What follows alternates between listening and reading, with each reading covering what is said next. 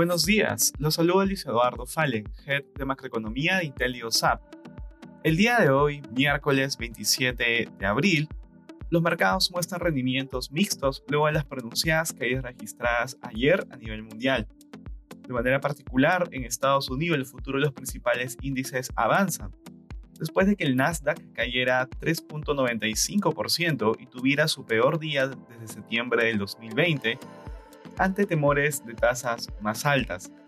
En el premercado, las acciones de Microsoft subían más de 3% luego de que la compañía reportara ingresos y utilidades por encima de lo esperado por los inversionistas. No obstante, las acciones de Google retrocedían poco menos de 4% previo a la apertura del mercado ante resultados corporativos que decepcionaron a los inversionistas.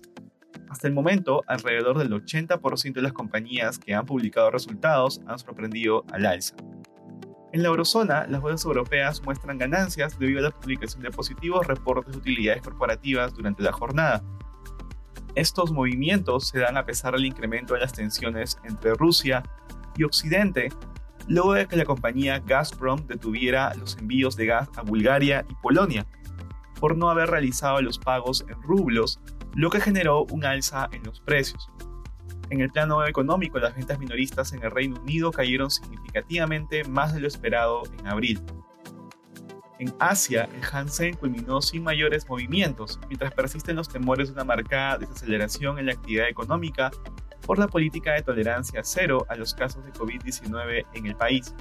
Por su parte, el Nikkei japonés cerró a la baja en línea con las pérdidas de ayer en Wall Street y por las preocupaciones de una menor actividad económica en el corto plazo.